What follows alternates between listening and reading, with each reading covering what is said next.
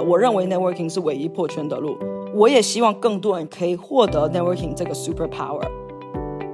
如果你觉得你值得，OK，你是一匹黑马，那根据吸引力法则，这些大佬也会愿意帮助你。You know why？因为他们在你身上看到了他们年轻的自己，就这么简单。And people can tell within seconds。我觉得一个 great leader is not about you can do everything， 因为没有人可以 do everything。但是是你怎么样去创造一个环境，让你的团队 be their best selves。反正我觉得是这样，男的女的，who cares，都是个人嘛。人家现在 pronoun 啥都可以用了，he she they 啥都可以，对吧？就是没有必要把自己放在一个 box 里面。听众朋友们，大家好，这里是 Podcast a r e Stories，播客有外耳妹的第二期节目《职场社交攻略》，我是主持人 Scarlett。今天我们有幸请来了社交学家 Justin 林，他也是 Groby 的创始人，请他介绍一下自己。Hello，大家好，很开心来这里做第二期的嘉宾。我是林嘉欣，十六岁来美国读高中之后，一直在这里读书、生活、工作。我本科是在波士顿大学学的商科，当时读书的时候想要做投行，毕业之后去做了管理咨询三年。然后去了科技公司字节跳动两年半，然后在二零二一年的时候去了哈佛商学院读全职的 MBA 两年，在今年五月底刚刚毕业。现在我全职在创业做 Growby，我们的愿景是帮助在海外的留学生更好的释放自己的潜能。然后主要是对社交学家 Jason，我们可能会根据你的一些就是。教育方面还有工作的经历，然后希望你能够给就是职场人介绍一些你的就是 networking 还有 communication 方面的经验。然后我看到就是你的小红书的 post 说，就是你当初在哈佛读书的时候成绩是倒数的，然后经常拿到很多的三分课，但是如今的创创业非常的成就斐然。我也看到了你介绍你的心得是 prioritize，就是优先级的选择。就是你选择把创业和 networking 这方面作为更优先的选择，因为时间和效率是有限的。然后我们比较关心，就是你是天生的一个社交达人，还是说是什么方面让你做出了这样的一个选择，可以优先你的时间和精力？哈哈，也许是天生的社交达人吧。I mean，我肯定是一个 extrovert。啊，我挺喜欢跟人在一起的呀。我觉得我应该是人来疯。呀，所以我觉得，如果是从这个程度来讲的话，就是，呃，我肯定不社恐，so that's that。但是我觉得要当社交学家的话，或者说是社牛的话，我觉得可能是也有一些后天的一些这个锤炼吧。觉得如果只是有这种 talent，可能不太够，因为因为我觉得就是不知道你生命中有没有遇到这种人，就是这个人认识很多人，但是可能认识他的人没几个，或者就是说。也没啥影响力，versus 另外一种人是认识他的人比他认识的人多，其实就是 fame，就是认识你的人比你认识的人多，你就是 famous person，对吧？因为我现在自己在做创业嘛，Groby，我们就专门教海外华人怎么样 networking，所以就是说我们会对这个社交有很深的思考。对，确实就是，比如说您之前也是工作过，比如说五六年，然后后来又回去读商科。是是什么让你就是做出来了这样的一个选择，去 prioritize 你的时间和精力？就就比如说你是说，因为在这就是在你的时间优先级里面，创业是第一位的，然后第二位是 networking 这方面的一个教学和课程，第三第三你说你会比如说自省啊，就是会更多的去探索可能性，是什么造成了你有这样的一个优先级的一个排名选择？就是你是从工作之中还是说从生活之中发现呃创业对你的意义？嗯，理解你意思。我觉得这应该是跟你的这个目标挂钩。我当时来读书就是为了来做我刚你刚刚列举的那三件事情：创业、建立人脉，还有自省，这三个非常清晰的目标。所以来了呃商学院之后，确实是非常的忙，就是非常的 overwhelming，学业啊。然后社交啊，还有这个职业发展，就职业上对我来讲就是创业，时间根本不够用。所以你要是对自己的目标不清晰的话，就非常的 lost。I mean, I was lost。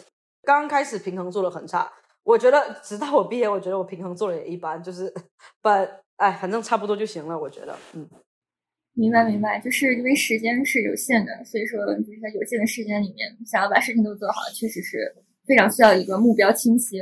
我觉得就是作为一个职场人来说的话，目标尤尤其是一些可能初入职场，比如说。两三年啊，或者说是没有什么经验的大学毕业生、研究生毕业生而言，有一个明确的自我认知和目标是很重要的。你是在，比如说，我相信你是在读哈佛之前就已经意识到了你的人生的目标，或者说一个短期、长期的奋斗目标。你是在就是上一份的工作之中，呃，因为我知道你之前在高盛和 TikTok 都是工作过的，你是在高盛有过实习，还有在。咨询公司做过一些 project，然后去了 TikTok，就是你是怎么在逐逐渐的转行也好，跳槽也好中发现了你人生的目标？对呀，嗯，我觉得它呃是一个循序渐进的过程吧。就其实如果你问当时大学的我，问我说会不会想要创业，我肯定说不可能，因为我当时读书的话，我对自己的目标就是去当一个。就是从世界五百强的 CEO 类类似这样子的定位，然后是后面慢慢的探索。就是其实我从在本科的时候就已经在做现在跟 Roby 做的事情，which is 呃帮助国际生通过软实力或软技能的提升来更好的释放自己。然后我其实当时本科在 BU 的时候就。经常做呃这样子的公益活动，不管是自己去 mentor 别人啊，或者是自己作为榜样啊，或者是说跟学校一起合作举办一些活动啊，就我一直都有做帮助这个国际生释放潜能的这种事情。但我当时只是把它当成一个 passion project，也没多想。主要是因为当时读书的时候，我现在年纪也不小了，就当时读书的时候，entrepreneurship 不是很。尤其在东岸，it's not very prevalent。呃，反正身边的同学都是去做金融吧，对。然后我当时去想要去做投行，纯粹是因为 peer pressure。然后我去了十一周，我也不是很喜欢那种工作氛围，所以我后面也没有、也没、也没有呃继续了，所以转去做 consulting。啊，consulting 是我的毕业之后第一份 full time job。所以这是一。然后从 consulting 到 big tech 的话。其实是因为我想要去读商学院，就我本科就知道我自己想要去毕业之后四年工作经验之后想要去商学院，这是一个比较 typical 的路。然后因为我当时的那一家 consulting firm 是一家非常不知名的咨询公司，呃，以那样的背景是不可能考进哈佛商学院的，所以你需要再去一个比较大的平台进行一个洗牌。那如果是这样子的话，一般就是有两条路嘛，就你要么去一个头部咨询公司，或者你去一个知名的甲方公司做战略。那我当时觉得去头部的甲方公司对我来讲没有意义，因为你也拼不过那些本来本科毕业就直接去头部甲方公司 NBB 的同学嘛，你根本拼不过人家，所以觉得没有必要浪费时间。那我就去甲方。呃，那去 industry 的话，我当时是对 tech 特别感兴趣，因为就反正，嗯，我觉得所有改变变人类的公司，估值最高的公司都是科技公司，所以我觉得我得去看看，这是一。然后二的话，就是我当时在我的那一家咨询公司，我去中国啊做了一个项目，然后是在那个项目，我发现我，呃。应该找一个就是可以让自己成为中美桥梁的这样的一个环境下，可以最大化我自己的个人价值。所以，我如果跳去甲方的话，我也希望可以利用我就是 East and West 这样的 background。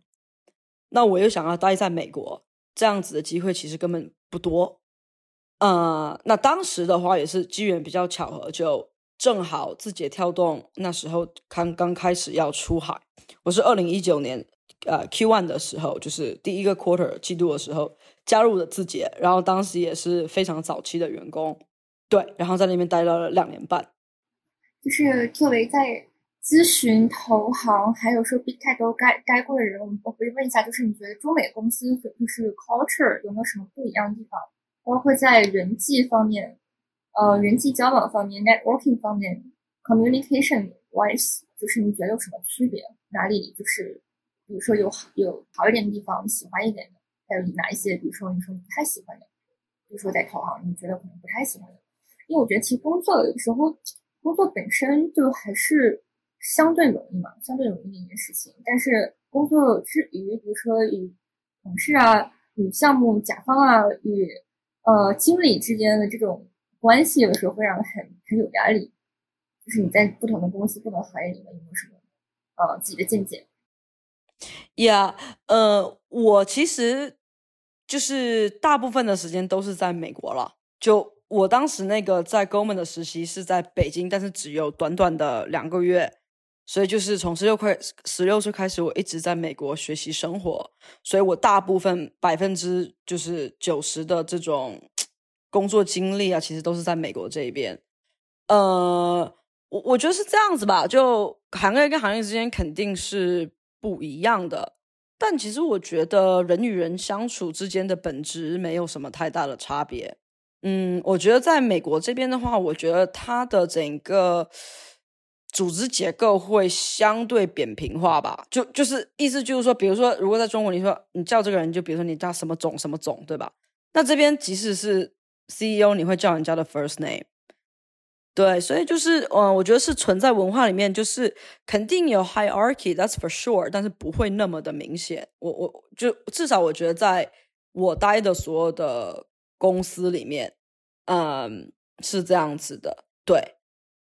然后，呃，人际关系的话，我我觉得是这样子，就是这种 office politics 肯定多多少少都会有吧。但是，我觉得你的老板很重要。如果你的老板就是那一种不会花什么时间在这种上面的，我觉得你的日子会过得比较好，因为就是反正大家来这边是做事情的，不是就。Yeah，所以我觉得有差别，但是其实也没什么太大的差别。对，做个好人。好的，就是因为我呃跟你经历有一些相似的地方。我现在在一家咨询公司上班，然后我不是在，我也不是在头部，我是在一个腰部公司吧，做做数据、做 data，还有 IT consulting，然后也是面临了一个，比如说工作两三年要跳槽的一个心态。然后就是基于你的经验，你觉得就是职场？呃，也不算是新人吧，就是可能初入一个行业两三年的一个人，一个职场打工人。然后你有没有一个就是从学生到打工人心态上的转变？你突然就是某一天你突然开窍了，你突然你突然悟了，你知道你想要做什么，就是一个 click moment，然后你突然转变，你觉得有没有这样的一个时光？就是从上学然后到上班，然后你会发现职场险恶啊，或者说人际方面就是。你突然意识到很重要之类的，然后学习成绩不再是最重要的时刻，你有没有就是一个顿悟，还是说你一直很有经验？Yeah，就是说，我觉得工作跟学生不一样的如下几点。就一的话，我觉得，尤其是刚开始我是做投行还有咨询这种纯乙方工作嘛，你的产品就是你交的 deliverable，right？所以，像比如说，如果你在学校里考一场试。你考了九十分以上，你错，你被扣了十分，你还是可以拿 A，就还是不错，对吧？但我觉得，如果是当时我做咨询或投行这种工作，你就有一个 typo，你就完蛋了。所以我觉得容错率特别的低。就是比如说刚开始，如果你被 senior 骂，你会觉得，哎呀，不就是，比如说这个 format 不对，或者这个字体不对，或者怎么样，就哎呀，这有什么好大惊小怪的？对，因为就是用同样学生派生，哇，这个考试老师都不会给我扣分呢。而且比如说我扣了一分，我还是九十九分呢。我还觉得自己很棒，但是不是这样子，所以我觉得就整个的专业度，我我觉得是一个三百六十度的转变，对，然后我觉得这是第一，然后第二的话，我觉得像咱中国这一种教育系统下，很多时候因为就是我们是坐着等老老师给我们布置作业嘛，哎，同学们今天做这些题，这样这样这样，对吧？你等着，反正老师会叫你怎么做。可是我觉得。你在工作上，如果你只是每天坐着等项目派给你，或者等那个升职的机会，或者等某一个什么重要的 project，那那个机会一定不会到你身上。因为我觉得，尤其是在美国，这个 market 非常的 competitive，而且这国家的根基或者说它的这个文化是根植于 individualism，啊，这个叫自我主义、个人主义。所以，如果你坐到那边，机会就永远不会掉到你的头上。所以我这边是非常建议大家去主动，其实也是我们 networking 里面讲的很多事情，你去主动找别人 networking，就是要主动，对吧？所以我觉得是第二个。然后我觉得第三个的话，就是我会觉得软实力才是最重要的。就当然，你你的那些就是基础的这个业务能力一定要强，因为你业务能力不强，你再再能说也没用。对，所以我觉得职场上就是最成功人，就是他的业务能力很强，但是在此之上，他又很善于处理人际关系，很会为老板着想，很会为团队着想。就这样子人，一般都是会发展的特别的好。所以就大就是总结一句话，就大家不要觉得就是哎呀，完成好老板布置给你的任务就够了，然后就是觉得自己做了一堆事情，然后也不好意思跟老板这个 brag about your work and this。其实 you are not bragging，你只是 stating a fact，对吧？所以就不做这些事情的话，我觉得比较难在美国的职场里发光发亮。明白，就是不仅要自己努力，还要别人看到，就是要经理、要同事都看到自己的表现。嗯，其实是不止看到，就是你还没做出来的时候，你就应该跟他们讲你的 vision。有道理，我觉得这个方面确实是一些学生系的人有所欠缺。不是因为是这样子的，你你你自己在那边想当然，觉得老板要 A，结果你花了很多时间去 A，发现人家老板要的是 Z，那你不是在浪费时间吗？所以就是 proactive communication 很重要，所以就是我会很建议大家去公司里面什么的，就是要跟你的上级建立 one on one，你跟你的上级要做你的 career planning，就你的 career planning 可以是在这家公司的，比如说你希望在这边待两年，两年从这这个公司离开的时候，你希望你是达到一个什么样的，比如说这个 title 啊，或者是希望收获什么样的经历啊。或者是希望能有什么样收获什么样的技能啊，等等等，你是要去跟老板讲，然后呢，让老板给你安排到能给你锻炼到这一些技能啊、人脉啊的项目上，两年之后你才会开心，不然的话你就整天坐在那边等，那谁知道你在想啥呀？那我觉得有一个 follow up 的问题就是，比如说呃，action 就是问题是非常重要的，但是 action 有。成功的时候也有失败的时候，就比如说失败的时候会发现，老板他其实只是在 PUA 一个人，嗯，只是在浪费你的时间，然后让你帮他去升职，嗯，或者说就是这个项目它就是个可能不会成功的项目之类的，就是比如说这个公司它可能本身并没有那么成功的项目和业务，就是当遇到了一些职场 PUA 的时候，你通过你过去经验，就是你有没有碰到过这种不太好的，就是比如说你努力去 networking，你努力去大声的讲了自己的计划。提出了自己想要的，聆听了就是经理的呃 career plan，但是就是这这东西没有成真，你可能只是付出很多努力，却并没有得到实际上的一个升职加薪。就是在这种职场 PUA 的时候，你觉得就是你要采取什么策略？我觉得在我过往的三份工作经历中，我觉得我的老板对我都挺好的，但我觉得这是一个双向的选择。我们就只说，我工作最长的两份工作就是咨询三年，然后字节跳动两年半。咨询这东西，就你刚开始，你刚刚去的话，是被 assign 到某一个 project 上面对吧？那时候你没有选择，那我又没有过不好的 manager，肯定有啊。但是我觉得，因为是咨询的工种本身，反正 terrible 的话，三至六个月就结束了，我就模仿了。下次看到这 manager，我躲远一点。这是一，然后二的话，我觉得就是你做差不多两三个项目，你就大概知道，就是比如说这公司里面的哪一个 partner 或哪个 VP，呃，我是比较想要跟的，因为我们公司比较小嘛，所以我当时的话就是差不多做完两三个项目，我就认定这公司有一个 VP，我特别的，就是崇拜他，然后想要上他的项目，所以我就跟他就是保持比较紧密的联系。然后其实就是 partner 也是一样，他们自己组建他们团队的时候，他们有自己喜欢用的经理啊，那个 associate 什么的，所以相当于就大家绑定在一起。那那你会喜欢他，他也喜欢你的话，说明大家的文化是一样的嘛？我这边说的文化是，比如说做做事的态度、沟通的方式等等等，就我们的 culture 是 sync 的，所以你才会互相相互选择嘛。因为那个 VP 可以不选我呀。对吧？嗯，所以这是我在咨询的。然后我去了自己的话，我觉得这是我见过最好的老板，就我从他身上学到了特别多领导力，或者就是说 what it means to be a great leader。当时 interview 的时候，我我就觉得他非常的好，所以就是我个人比较幸运，没有遇到这种被 PUA 这种事情。我觉得你不是幸运，你是会选择。就是首先你要选择，比如说你觉得这个人看着顺眼，觉得跟或者说有吸引你或者值得你崇拜的地方，然后你才会去加入这个团队。就是不是说是盲目的被裹挟或者被扔到了一个工工作上面。就是你会就是比较会慧眼识人，也许吧。我觉得我还是挺幸运的。对，我觉得也是一种眼光，幸运也需要一种眼光。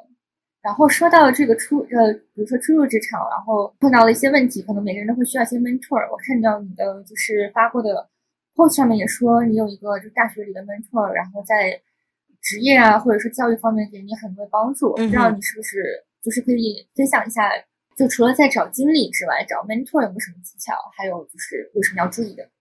呀，mentor 非常的重要，尤其是现在我在创业的时候，就是。我经常跟不同的 mentor 在打电话，就是我可能每天会花百分之三十的时间在，就是去找有不同 expertise 的人来帮助我快速的学习。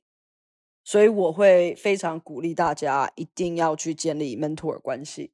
然后我我对 mentor 是这样子看，就是它有两种，一种的话就是他跟你是保持一个比较长期的关系，他其实就是一个全家，就是说。你没什么事，给他 update 一下你你自己的这个这个叫人生状态吧，life update。然后呢，他可能会给你一个建议，就是他你跟他保持一种比较长期的关系。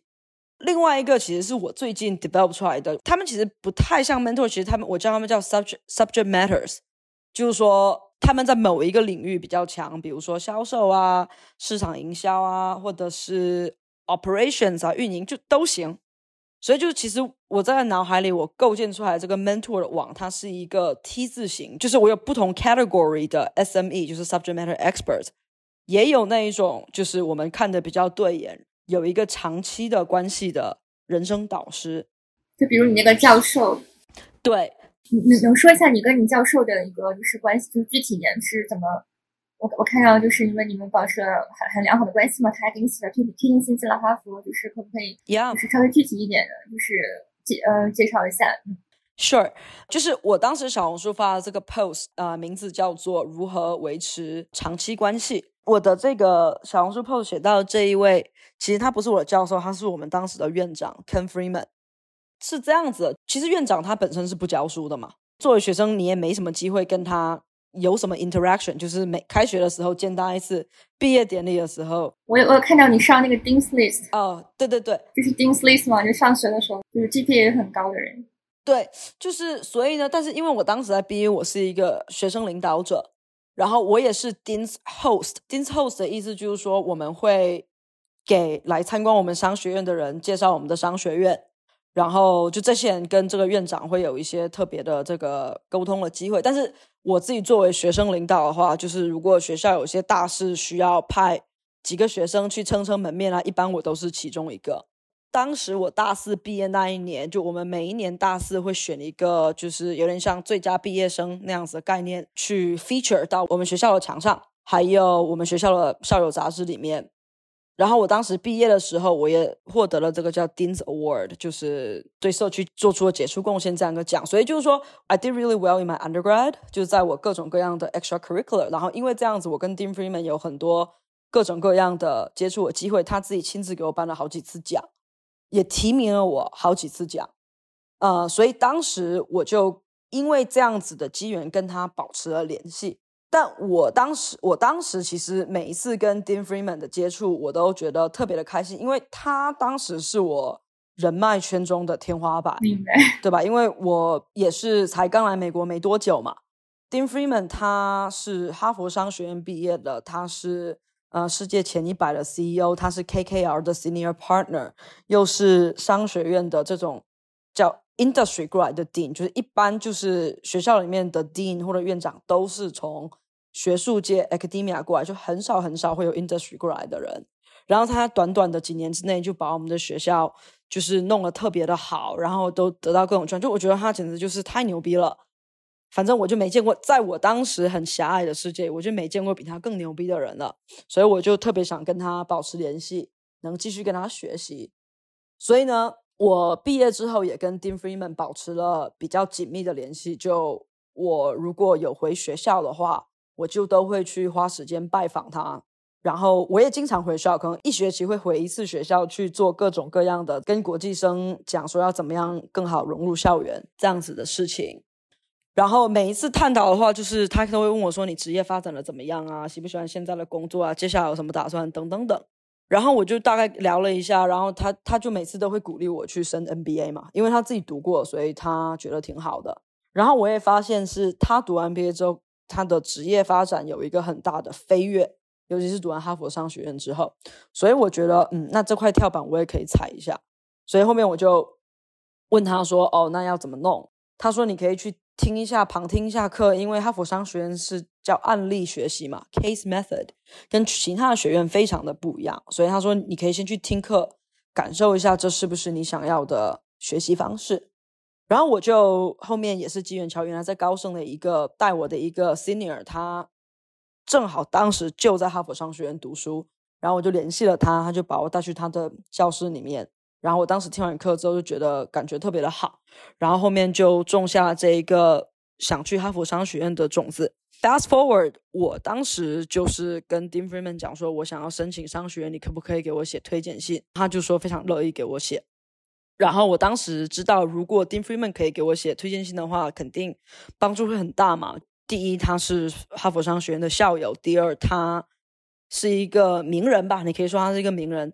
但是最重要的是，因为他认识我，他可以看到我从大一一直到申请的时候，二零二二年，这是一个八年的成长，所以是一个很有力的推荐人。对，然后后面就是他给我写的推荐信，我后面拿到了 interview，我我也问他说要怎么弄，他也给了我一些建议，然后最后我进了，我也跟他讲。这周周二我才刚刚又去拜访他，现在已经是我们 BU 整个学校的叫校长吧，interim 校长。对，厉害厉害。我觉得就是去听你这么一说，我感觉错过了一个亿。就是上学的时候，我感觉是吧？你看一开始我问是怎么打动的定，我一开始说的是你上定 list 嘛，就是相当于是 GPA 最高的百分之一，呃，top ten 可以上定 list 嘛。我大学的时候只上过定 list，并没有跟定有如此多的 extra。curriculum 上上方面的交往，就是在你一说之前，我觉得哦，你一定是成绩很好，我也是这么想的。然后因为我也是这么做的，这是唯一能够跟大佬搭上话的，就是成绩。但是现在我觉得，可能是我们思维很不一样的地方，然后要向你学习的地方，就是很也是也是听众要向你学习的地方，就是除了以成绩打动人，还是更多的要做出一些。可能是对定更有帮助，让定更能够看到你的地方。比如说你学习成绩好，只是对你自己好，但是对他人其实没有特别利益。但是你帮助他，就是 host 了很多活动，介绍了你们的商学院，包括你帮他做了一些推广的活动，帮助了同学。我觉得这个是就是更有品格的一个地方吧。这个也是很多就是想很不到的事情。对我觉得如果就是只有苍白的成绩的话，其实是很难打动到他这么厉害的一个大佬。所以我觉得你这个真的是很。很有天赋，我不知道是谁引导了你。我觉得你在 BU 的时候就非常的活跃嘛，就是会对课外活动很上心啊，会帮助别的人，这都是很好的品质。我不知道是谁影响了你，因因为你是后来才认识这个 mentor 的嘛，就是你是在高中的时候，还是说就是从小到大都有一个这样外向的一个好的品质？嗯，可能是综合原因吧。我我觉得是这样子，我觉得就是说中国同学很注重成绩，就很正常。因为我们成长的教育系统里只有一个标杆，就是成绩，所以大家都是这样子思考的。但是主要是美国这个市场，它竞争太激烈了。你走进藤校，哪一个人不是他们高中的 valedictorian 就第一名的意思？而且你想，现在求职嘛，你说你一页的 resume A 四纸，你 GPA 的那个占了你可整个 real estate 百分之零点零一，那你剩下写什么？留留留白吗？嗯，对吧？所以就是在学校里那种 mindset，我觉得跟在工作上还是挺不一样的吧。回答你的问题的话，我觉得是这样。其实我觉得就是因为我本来在国内的时候成绩就很一般，就我是个 B plus student，在咱中国那个教育系统里面，我是个 B plus student。反正也是上了我们，呃，我是来自厦门，我是上了厦门最好的高中之一。但是就是在整个一千人的排名中，我应该是在可能。bottom fifty percent 吧，反正就是非常 mediocre 的一个人。如果你只从成绩来衡量我的话，当时的话，我可能批判性思维比较强，性格的话也比较独立。因为我们我们家是比较开明嘛，就我爱说啥就说啥，就我爸妈也不会去。你你爸妈也是大学教授吗？还是说你爸妈是？哦，不是不是，我是 first gen college student，我爸妈高中都没有读完，但是这无所谓，他们是很杰出的创业者，在我看来，嗯，所以就是像这些大学这些路啊，就是都是我自己去摸索的。因为我成绩不好，他们也不会说什么，他们会说这是你自己走的路，就是你以后自己看着办这样子，反正书又不是给我们读的。对，所以就是我觉得我爸妈的教育方式会让我觉得很轻松，也不是轻松，就会让我觉得很自由。反正就是为自己负责嘛，嗯，你不要觉得你这书是为别人读的，这是一。然后我也很感谢我爸妈，从小是那种很鼓励式的教育。假设说，如果你这考试，比如说全班有六十个人，假设说我考了第三十名，他们会说也不错，反正你没垫底。我说行，那咱如果把这个 expectation 弄得很低的话就可以了，right？所以，anyways 啊，长话短说，就是我觉得当时在国内的时候。因为成绩是唯一的标杆，然后我成绩又很一般，但我觉得我这人又应该还不错，能做出一番大事业。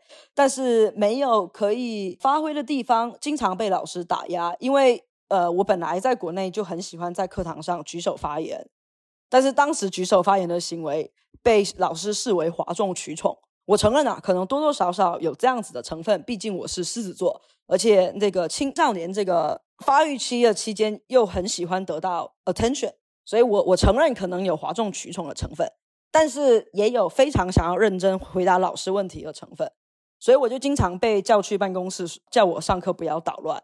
反正后面的话，我是打算要来美国读本科，然后我就高中就读到一半就没有再读了，就打算在家里就是自己学习 SAT 这样子。但当时我很不自律了。比如说每天要背五百个单词，最后可能就背了一个，然后当时就直接 GG，因为我也回不去中国的教育系统了，又这样子搞，就只能一副读社区大学的这个趋势。然后我舅舅他在美国正好来厦门玩，然后看到我这个情况，就说：“那嘉欣，你不然来美国读高中吧？”我说：“好啊，谁会拒绝夏威夷呢？”所以我自己申请，我自己去了，然后后面也进了，就这样子来到了美国，就高二开始这样子往后读。我当时来到美国的话，首先我觉得我的妈呀，这边学业也太轻松了吧！每天下午两点就下课了，我都不知道自己要干哈。对，然后你干什么？就我每天都跑去跟老师讲话，我觉得老师快被我烦死。就一个老师一个老师这样讲过去，锻炼我的英语，跟老师聊天这样子，这是一。然后二的话，就当时正好有一个这个 student government 的竞选，然后我当时都不知道 student government 是干啥的，也没听过这个概念。然后呢，我就问老师说：“这个是干嘛的？这些四个职位，president、vice president、treasurer、secretary，这些人是干啥的？”然后老师解释一遍，我说：“哦，那比如说竞选 president 有啥好处呀？”老师说：“那你可以当个领导者啊，如果你是很想要 build a community，把大家集结起来做一些有意义的事，你可以去试试看。”我说：“可以啊，我我想是怎么报名？”老师说：“那你要去 campaign。”我说：“campaign 是啥意思？”他说：“大概的意思就是你要去说服别人，你可以当一个很好的领导者。”我说：“哦，我的妈呀！OK，那我还要去做 poster。”然后呢，我说：“那这样就结束了。”他说：“没有，最后的话你还要在全校面前做一个演讲。”我想说：“天啊，我那时候英语都讲不清楚，你要让我搞这么多东西，又是一些全新的概念。”但是我后面想说：“没关系，反正我脸皮够厚，而且我主要觉得 there's nothing to lose，反正没人认识我，我也刚来，我估计是。”感觉不会被选上，所以去试试看。主要是我时间太多，实在是太无聊了。然后我后面就去竞选，我当时竞选的竞争对手是那个棒球队的队长。那你也知道，美高的话，其实这种 student government 就是 popularity contest 嘛。一般运动队的 captain 都很 popular，一般他们都会赢。所以我当时知道他竞选，我就知道自己没戏。但是没关系，我可以来当下小丑，给大家娱乐一下。但是我最后我赢了，我当时就非常的震惊。我觉得哇，呃，我震惊的点是因为觉得，哎，I feel like I I am finally capable of achieving something。明白。因为之前是在一种在系统下，虽然我的爸妈非常的支持我，也很看好我，但是在系统下我一直被打压，因为当时成绩是唯一的标杆。这就是为什么我很执着于 soft skill，因为可能是因为我就是这样被打压过。所以有一种个人的情怀在里面。但是来到这片土壤，正好这个东西比较有用。那你当时竞选的口号是什么？你当时要谋的福利是什么？你还记得吗？你当时怎么保证的？我我真的有点没印象，因为这个已经是十几年前的事情了。但是哦，好的，我觉得大家选我是因为他们觉得我很勇敢。嗯，我当时才来了这个学校不到两个月，英语都讲不清楚，而且我当时在夏威夷读的高中，我们那个学校可能只有两个国际生，所以别人会觉得 this girl is crazy。我就是 like from a different country, doesn't even speak English, have no friends, but she runs, kind of cool. I I want to vote for her. 就是这样子一个很简单的逻辑，就高中生的逻辑非常的简单，对。但是我后面做的很好，因为我竞选上的是 vice president，我的 senior year 就我的十二年级我就选上了 president，也也是民主投票。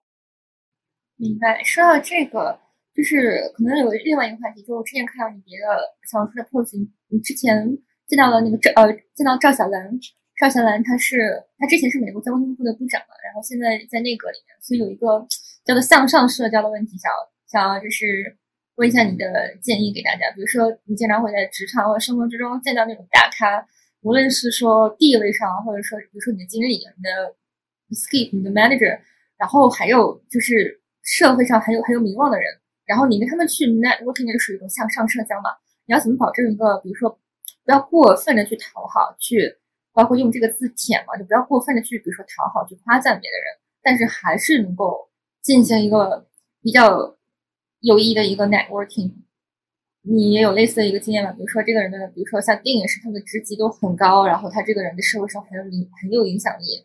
但是有的时候，比如说在职场上，有些人可能会过分的去讨好领导，去舔教授，去舔领导，去夸赞，去说很多违心的话，就是或者说表现的很积极，就是上蹿下跳。在这种方面，你对向上社交有没有什么比较好的建议？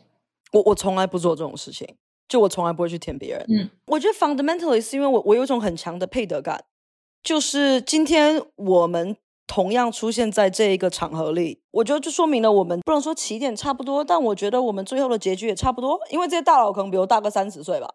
我觉得 hopefully 到我是 Elaine 这个年纪的时候，hopefully 我跟 Elaine 的 impact 也差不多。我只是觉得他们比我多吃了三十年的饭，那肯定比我成功嘛。我觉得这很正常。明白。但是 Elaine 也是从 HBS 走出去的。对。然后看到他，我会觉得 OK，这是我的一个 role model。嗯。In some sense，可以 model after them。就就这个问题，我觉得经常会问我，或者大家经常会小红书问我，就怎么样上上社交。我觉得东西这样子，就是首先一的话，就是说，如果你觉得你值得，OK，你是一匹黑马，那根据吸引力法则。这些大佬也会愿意帮助你，You know why？因为他们在你身上看到了他们年轻的自己，就这么简单。And people can tell within seconds。我也可以 tell。我现在看到一个学弟学妹跟他们在聊，我就知道这个人大概大概方向上，我觉得他是大概会变成什么样子。所以就 people can tell。所以当他们看到你，尤其是你给他们一种哇，三十年前或者我也是大概是这种样子，他们就会更想要去帮助你。这是一。然后二的话就是说，OK，那比如说你有机会跟他们见到，就是第一次的见面，比如说你想要跟这个大佬保持关系，因为我也不是想跟每一个大佬大佬都建立链接的，就是 It's fine，就有些大佬就握个手拍个照就就过了，无所谓。就 HBS 来的名人很多，然后我也不是所有人都会去看这样子。呃，那比如说，假如说这个大佬是我想要去保持联系的，比如说跟他们有一个愉快的谈话之后，我可能会向他们。要他们的联系方式，然后会想要跟他们保持联系。那这个在你保持联系的过程中，因为很多时候你会向他们要一些意见嘛，ask for some advice，对吧？假设我们拿 Dean Freeman 作为 example，他说：“嘉欣，你想要去读 NBA，我的建议是你去走访一下这些 NBA 的学校，然后去找这些不同项目的 NBA 的校友聊聊，你再决定要去哪一个学校。”这是他给我的建议，然后我就真的去做了。我每个学校都去聊了一下，或者我只聊了我想要去的学校。然后我下一次再跟他见面的时候，我就反馈给他，哎，这是我聊下来的情况，你你怎么看？等等等，所以他知道我按照他给我说的建议去做了。这也是我觉得我们作为晚辈最走心的表现，就是你问别人一个建议，然后别人告诉你了，你还不去做，那你不是浪费我的时间吗？你问我干嘛？但是你去做了，你还过来跟我讲，我就 really appreciate it。他就会再告诉你更多，然后你再给他反馈或者提出疑问，你这样才可以持续你们的关系，对吧？因为他们也想要 be helpful。为什么这些人就是愿意回来？比如说学校啊，愿愿意这个，就用他们语言讲，就是 I want to give back。我现在也经常回 BU 给他们做一些公益讲，说我什么都不图，就是因为我觉得这个学校给了我很多，我想要反馈给这个 community 这这个群体，就就这么简单。所以就是说，你给他们提供的是某一种情绪价值，但是你也得 demonstrate 你有这样子的潜力，你值得被投资。那我这边说投资不是说是金钱上的投资，是他愿意为你投资他的时间、他的精力。因为其实对于这种大佬来讲，他们如果愿意跟你花时间在一起，愿意把他们的人脉介绍给你，这就足够了。那你觉得你现阶段的 networking 主要是以比如说推广你的 g r o b y 这个品牌为主，还是说是回馈学弟学妹，还是说回馈这个社会？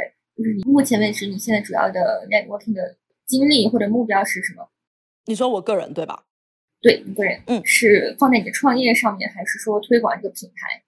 理解意思，就是我觉得我很幸运的在做一件我极其极其 passion 的事情。就对于我来讲，它其实与我的人生使命，还有我的就是生意，它完全都融合在一起。所以其实这个问题，我的回答是 both 都有。就是 Groby 的 brand 或者 Groby 的 mission。是我个人 mission 以及 brand 的影射，然后我们今天所讲的这一切，就是都是我所相信的。我认为 networking 是唯一破圈的路，and then 我也希望更多人可以获得 networking 这个 super power。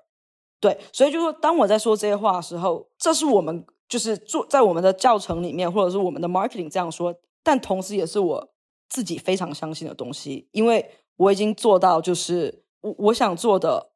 和我的创业，它是完全合为一体，但它本身是有个非常强的 social mission，所以 Groby 是一个 social impact venture。我们在所有的孵化器里面都是在 social impact 这个 track。因为我觉得新一代移民 first gen immigrants 啊，或者就是说 international students，其实面对的挑战非常的多，但是其实从来都没有很公开的去讨论他们，因为我们的文化就是说大事化小，小事化无嘛，we'll deal with it ourselves，right？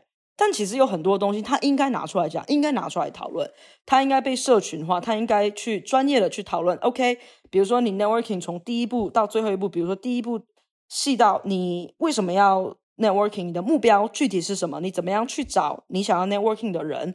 你扣 email 应该怎么写？谈话时候要怎么谈？肢体语言应该怎么样？中间遇到各种各样情况怎么处理？怎么样 follow up？等等等，就是。我们在我们的课程中就是专门在聊这些事情，然后即使是我们的学学员毕业了之后，我们会把他们全部放在一个 alumni group 里面，然后我们也一直在里面进进行 Q&A，就学员他会经常给我们 update 啊，今天遇到什么事情，然后这个这个问题，请问要怎么处理，对吧？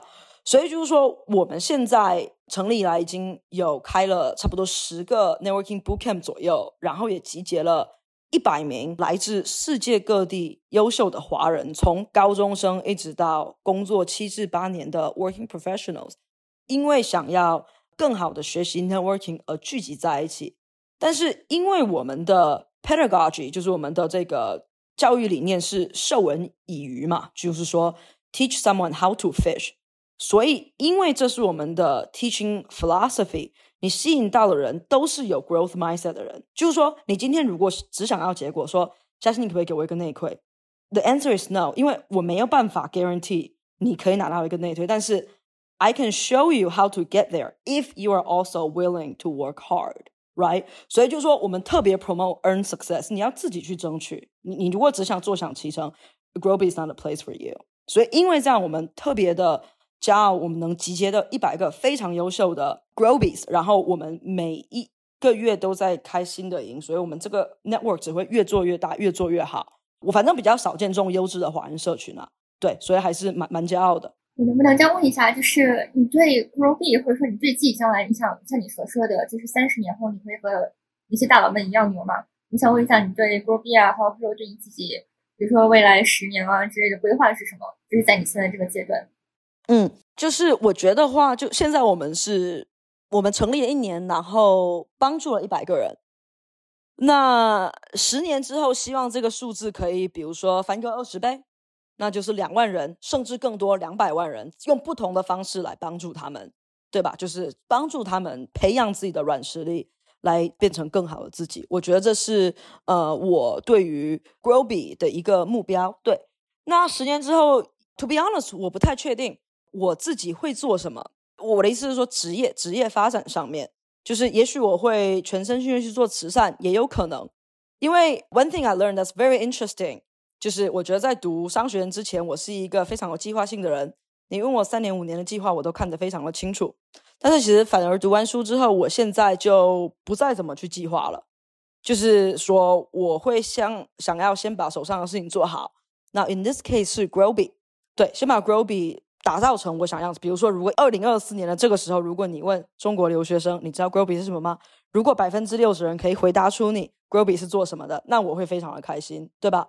所以就是说，短期之内的话，我会想要先 focus 在 Groby 上面，然后这个事情做到自己满意为止，那再看。对，目前的话，我也不知道自己十年之后会怎么样。明白。我觉得就是 Jasmine 非常的就是 c h e r i n g 吧，非常的会鼓励人，会激励人。谢谢。就是跟你讲话能够，因为现在知道纽约时间已经很晚了嘛，已经要十一点的样子，但我觉得你还是很有精力。我能不能问一下，你怎么能够保持这么？你你是健身吗？还是说有什么别的兴趣爱好？就除了 passion 之外，有什么可以帮你 maintain 你的这个自律还有精力？可以建议分分享一下。嗯，其实我觉得我今天晚上的状态已经算是比较疲倦了，因为我今天早上七点半就起来了。我现在是有开始健身，但是我觉得，我觉得是几点吧？就一的话，我觉得 passion 真的很重要，因为其实创业大部分时候就是你遇到的问题。会非常非常的多，所以如果你对这个东西不是很 passion，你就会很容易放弃。所以我觉得是一，然后我觉得二的话，就我觉得就是给自己建立一个 support system 支持系统，就是 surround yourself with really good people。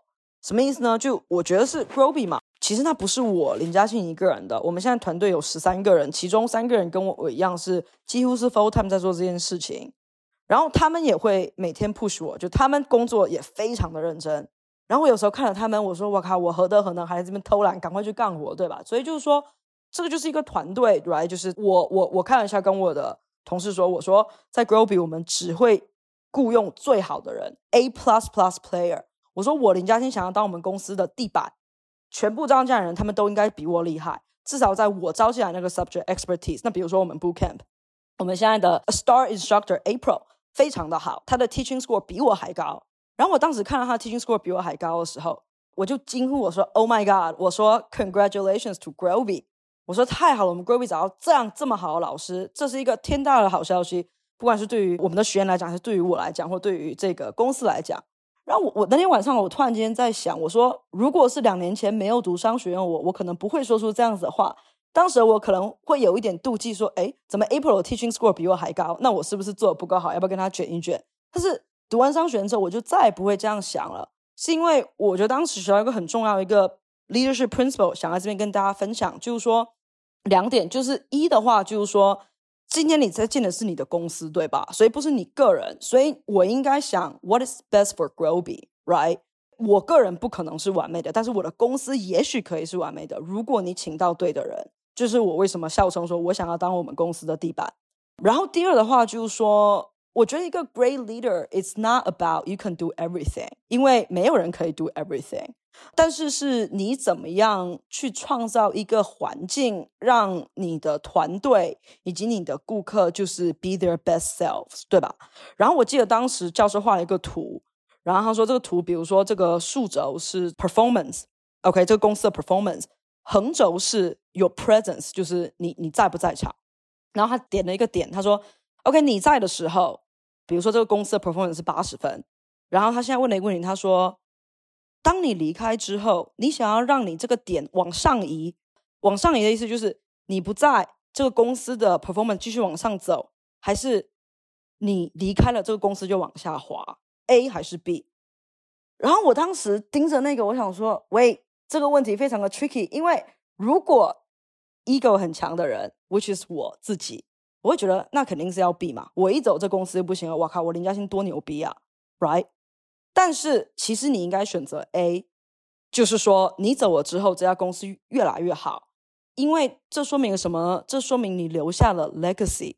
我不知道用中文怎么讲，就是说 basically you build infrastructure that last，that's called legacy。然后我当时就有一种 aha moment，I'm just like oh my god，悟了悟了悟了这种感觉，觉得自己才格局太小了之前。但是我觉得这样子的一个 fundamental 的 leadership principle 让我重新去思考，我想要成为什么样的领导，我想要建立什么样的公司，我希望我们公司的 leadership 的的品质是什么，希望他们可以培养出怎么样的他们底下的人。所以我觉得对我有非常深远的影响，作为一个 founder 以及作为一个 leader。明白，就是好的团队就是可以互相的 cheer up。啊，还有一个问题就是，呃，因为咱们的频道收听，呃，收听的是姐妹比较多，然后有没有就是对北美职场女性的一些特别的建议？就是尤其是在一种很多形式开会啊、高层啊，百分之六十、百分之八十都是那样的情况下。就是对于一个职女性在职场上，无论是创业还是职场上的一个建议。嗯，有一个词叫什么 “victim mindset”，我有点忘记了。反正就是大概就觉得，哎呀，就是又是其实跟配得感就有点挂钩，就觉得哎自己不行啊，或者就天呐好 competitive 啊，怎怎样那样。反反正我觉得是这样，就是你也别给自己就是 put into a box，男的女的 who cares，都是个人嘛。人家现在 pronoun 啥都可以用了，she she。he she they 啥都可以，对吧？就是没有必要把自己放在一个 box 里面。我觉得这是一。然后二的话，我觉得可以 lean into the diversity and inclusion movement。反正我觉得就是现在公司也会比较喜欢花时间做这些 initiative 了，对吧？如果你愿意，我觉得可以 lean in into your identity，不管是 being a female，或者是比如说 being in the API community，或者其他的 affinity group that you belong。我觉得可以 lean into your community，然后当你在这一些方面帮你的群体做出一些事情的时候，大家也会看见。因为我我觉得就是之前那个 lean 那本书里面有写到嘛，就很多时候就是他说好像是提到就是说，其实女孩子你自己都不帮自己人，something around that，也叫 internal sexism 嘛，something like that。我觉我觉得挺有意思的这个现象。反正我觉得。如果你可以的话，尽量去帮别人，就是帮你自己的人，就意思是说大家好才是真的好。我觉得这句话是真是对的。你自己好没用，因为你会觉得极其的孤独，也没有人能帮你。所以你自己，比如说有了一些成绩，你也应该去把跟你一样的人，我所所以我说跟你一样的人，就比如说 other females，你也应该把他 bring them along with you in your growth。就像我说，大大家好才是真的好。对。然后第三的话，当然欢迎大家加入我们的 Growby 社群。这边有非常多优秀的小姐姐，还有小妹妹。非常感谢你的分享，然后希望听众多多的关注呃嘉欣的小红书还有频道。谢谢许丫头邀请我来这次做嘉宾，和 Scarlett 聊得很开心。祝大家好运。然后呢，如果有任何跟 networking 相关的问题，都欢迎在小红书戳我。欢迎大家关注 Jasmine 的小红书，还有 Groby 的频道。谢谢你们的支持。感谢大家收听 Podcast Seattle Stories。